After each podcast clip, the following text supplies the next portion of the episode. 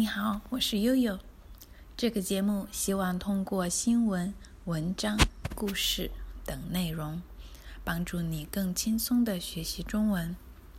每期节目都配有文字内容，你可以看到详细的拼音和英文翻译。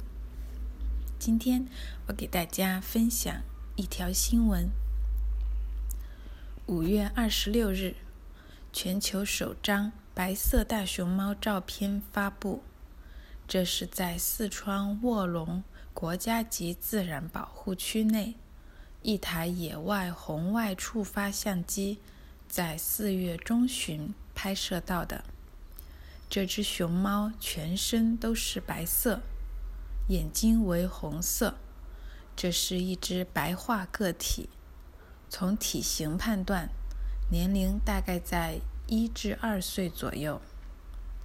北京大学生命科学学院李胜研究员介绍，白化现象在脊椎动物各类群中广泛存在，但均较为罕见。通常是由于基因突变，导致动物体内无法正常合成黑色素。从而在外部形态上呈白色、黄白色或浅黄色。网友戏称没有黑眼圈，因为它从不熬夜。还有网友说，一只梦想去北极的大熊猫。OK，it's an interesting news。全球首张照片，the world's first photo。首张，第一张，他是我的首个员工，他是我的第一个员工。He's my first employee。发布，release。他们正式向记者发布了这条新闻。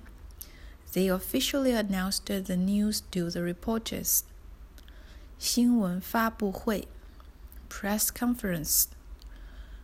国家级自然保护区 （National Nature Reserve） 一台相机 （a camera） 照相机 （camera） 摄像机也是 camera 或者 video camera 红外触发相机 （infrared triggered camera）。我找到了，它有另一个更专业的词 ，camera traps，通常用于野外动物的监测。在四月中旬，in mid-April，我们想在这个月中旬回到英国。We want to go back to England in the middle of the month。拍摄，film。shoot or take a picture。 这个场景是在我的家乡拍摄的。This scene was filmed in my hometown。全身都是白色，It's all white。全身，the whole body，全身上下都湿了。He was wet all over。这是一只白化个体。This is an albino individual. 从体型判断，judging from its size，我可以从你的口音判断。I can judge by your accent。不要从封面来判断一本书的好坏。Don't ever judge a book by its cover。年龄大概在一至二岁左右。It's about one to two years old. 大概在什么左右？一场普通的电影大概在一百分钟左右。The average film is around one hundred minutes long. 大概在两千年左右，软件产业有了一些新的变化。there has been some new changes in the software industry since about 2000. 生命科学学院 The School of Life Sciences 研究员 researcher。他选择在一个实验室里当研究员。She chooses to be a researcher at a lab. 白化现象，the phenomenon of albinism。 你如何考虑这种现象呢？How do you consider this phenomenon？脊椎动物，vertebrate，广泛存在，is widespread。复杂网络广泛存在于自然和社会中。Complex networks exist in nature and society widely， 但均较为罕见。But it's relatively rare，均就是都。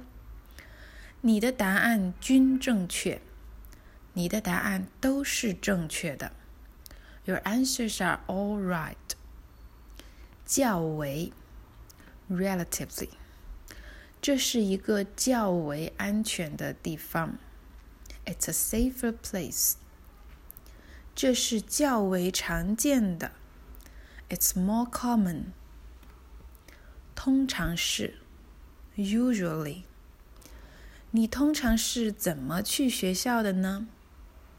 How do you usually go to school？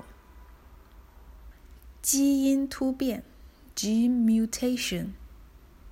合成黑色素，synthesis of melanin， 从而，thereby，我们应该积极对待生活，从而得到幸福。We should be positive toward life so as to get happiness，从而实现目的，thereby achieve the purpose。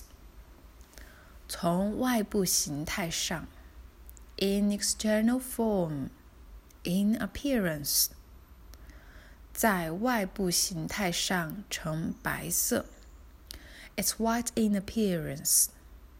呈就是呈现，present，呈上升趋势，呈现出上升的趋势，present the trend of rising。be on the rise。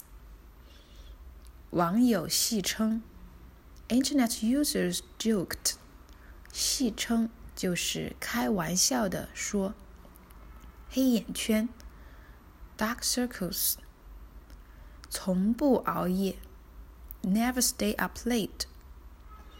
即使在节假日，人们也不应该熬夜。People should not stay up late even on holidays.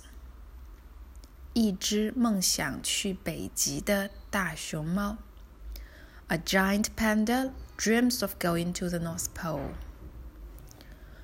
我梦想去那里度假。